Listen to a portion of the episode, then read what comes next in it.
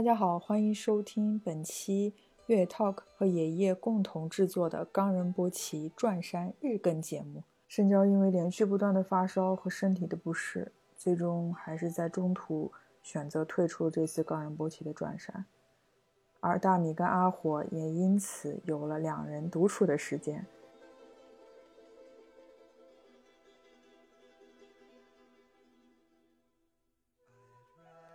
他们沿路遇到了很多一起在转山的藏民，而这些藏民也为他们送去了最真诚的祝福。最终，他们在垭口拍下了冈仁波齐，也看到了日照金山。不管吸多少的氧，不管有身体有多么的难受，那一刻，他们说这一切都是值得的。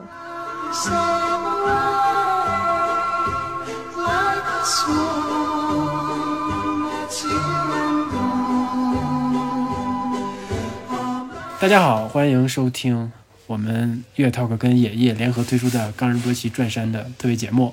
这是我们呃连续的日更的第三天。就我是越 talk 的深交，我是爷爷的阿破，我是爷爷的大米。对我们上一集结束在，我能不能 能不能延续第二天的行程？那揭晓答案了，没有，是吧？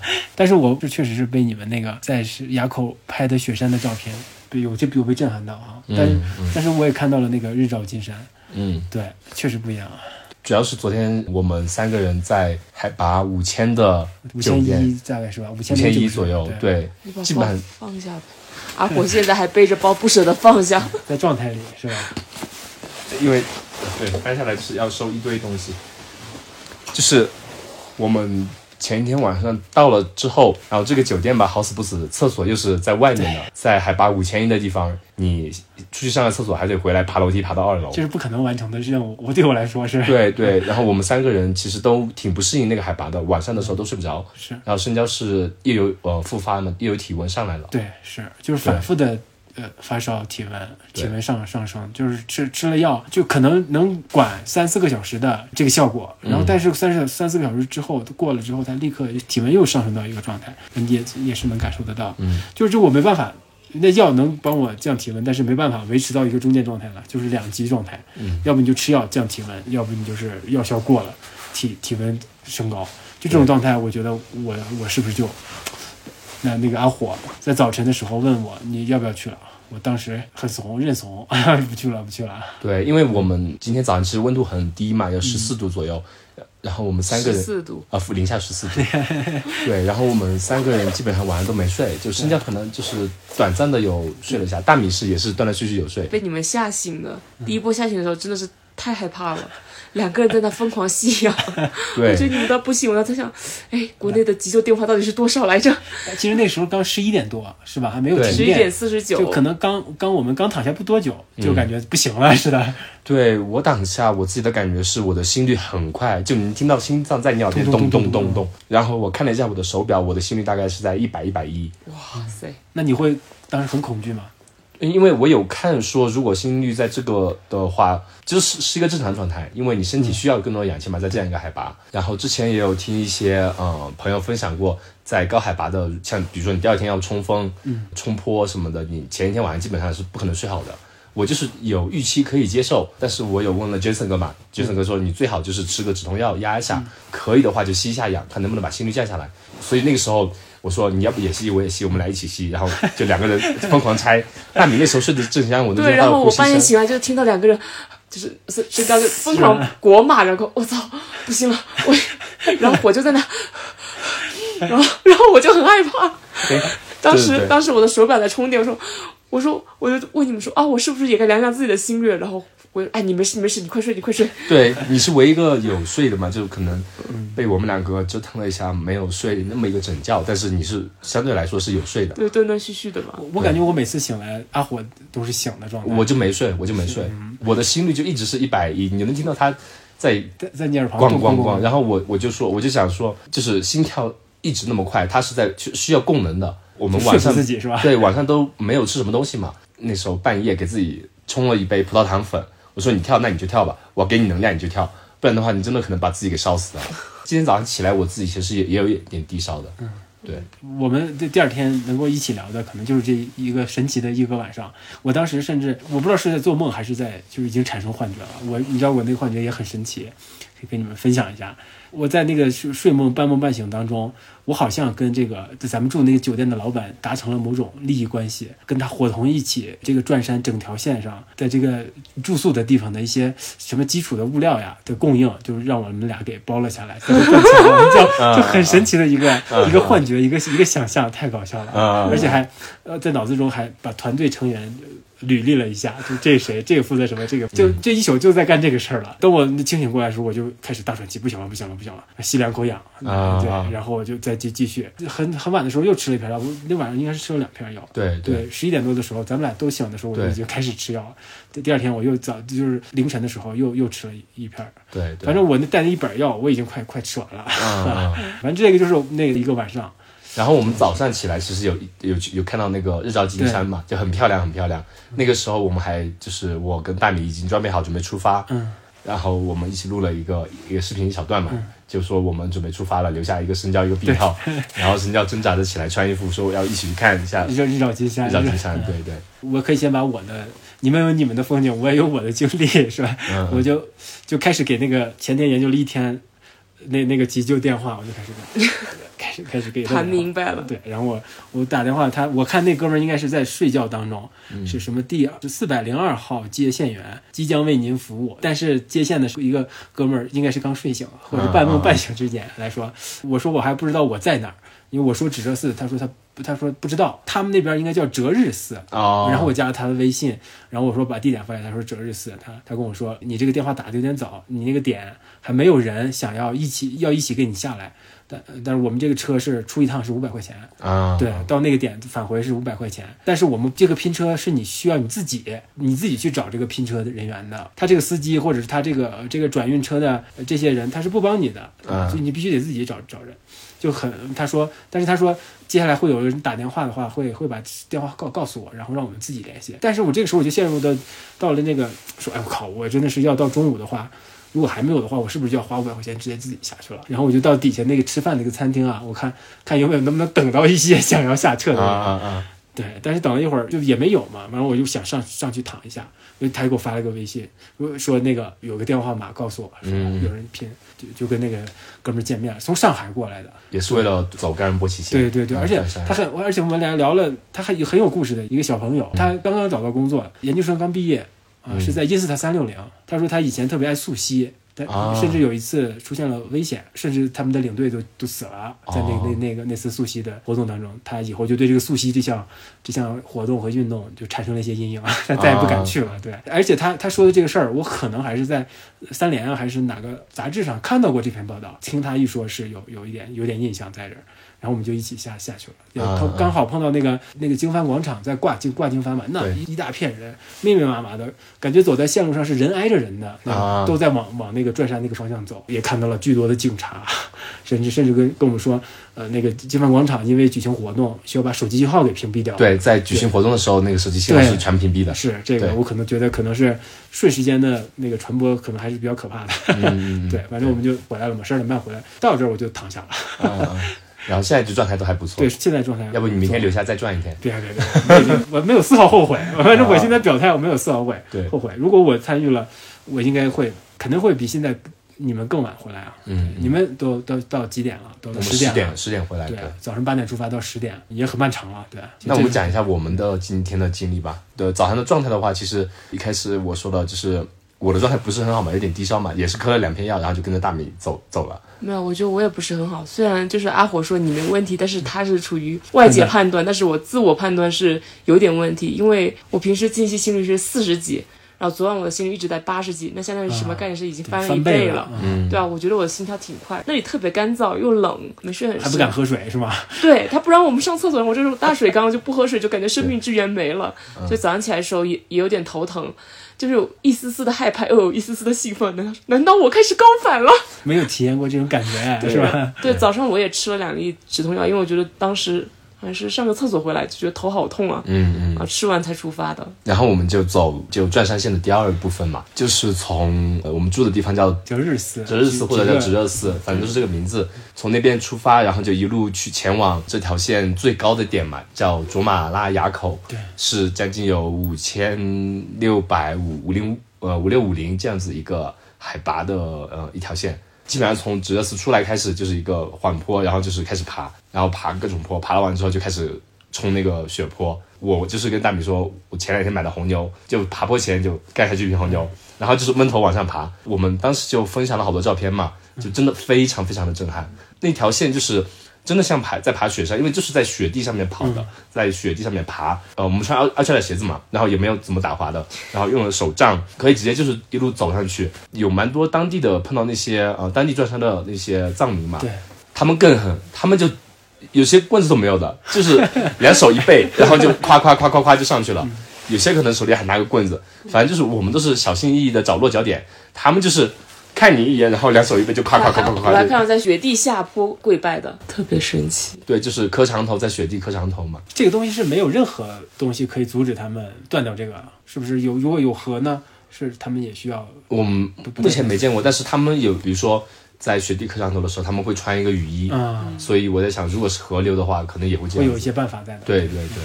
然后他对对对你呃有攻击吗？言语上的、精神上的打击？这个没有，这个是在后来可能最后面五公里回来的时候，因为有很多人，他们今天是那个萨嘎达瓦嘛，那个节日，所以很多藏民他基本上就是早上四五点去，一天转完，对，在八九点到达金帆广场看那个仪式嘛，就升幡柱嘛，然后就一天走完。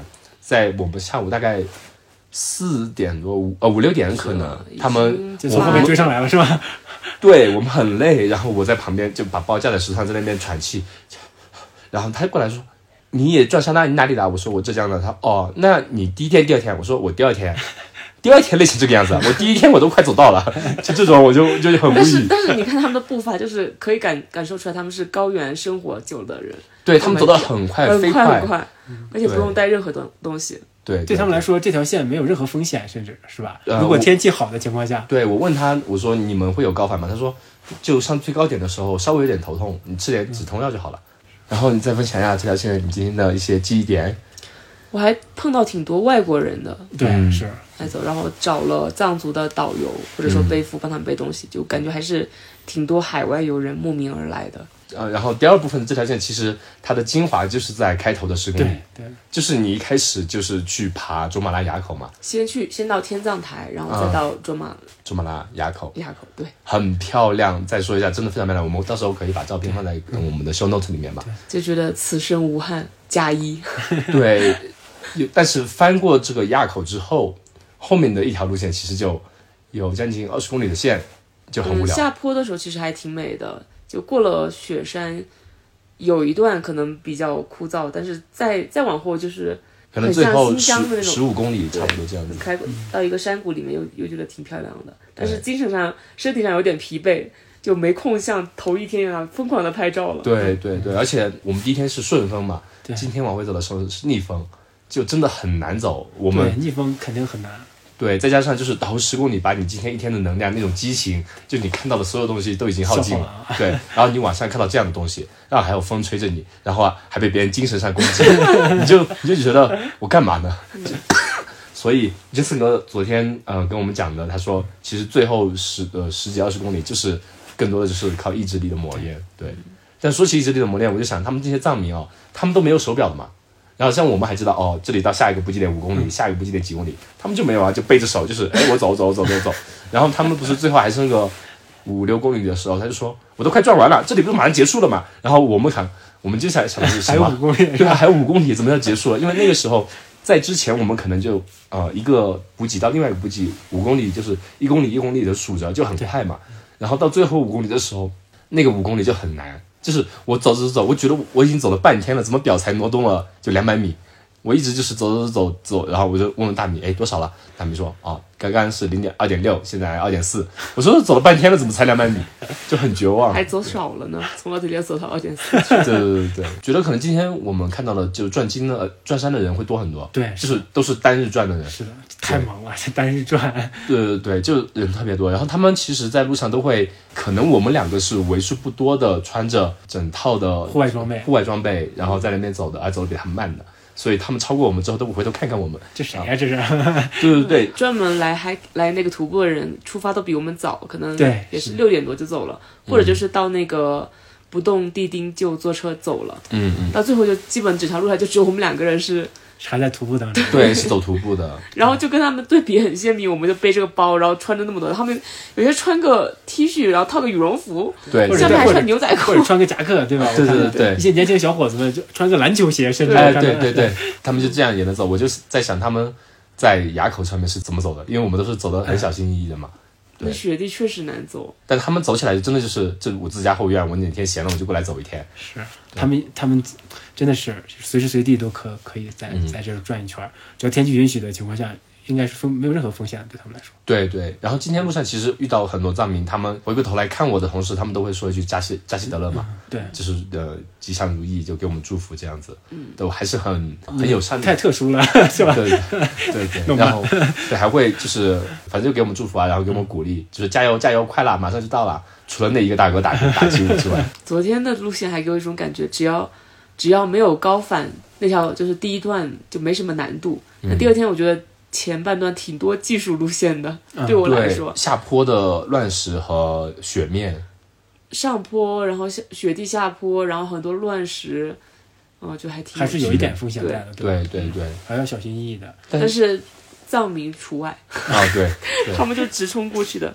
对，我觉得就是今天我们从五千六下来之后嘛，就开始走的路线，除了那个乱石之后，跟昨天的那些路线其实差不多的，就是那种路的陆地的情况是差不多的。就是起起伏伏往下降。对对对对，然后我们会觉得今天走，即使在五千三这样一个海拔水平，也走得很轻松，就比跟昨天相比，昨天都是就走的小心翼翼，在上坡的也也会尽量自己慢。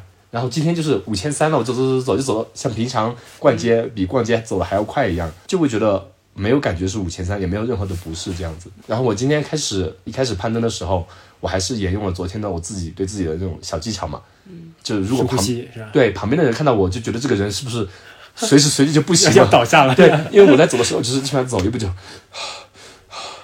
还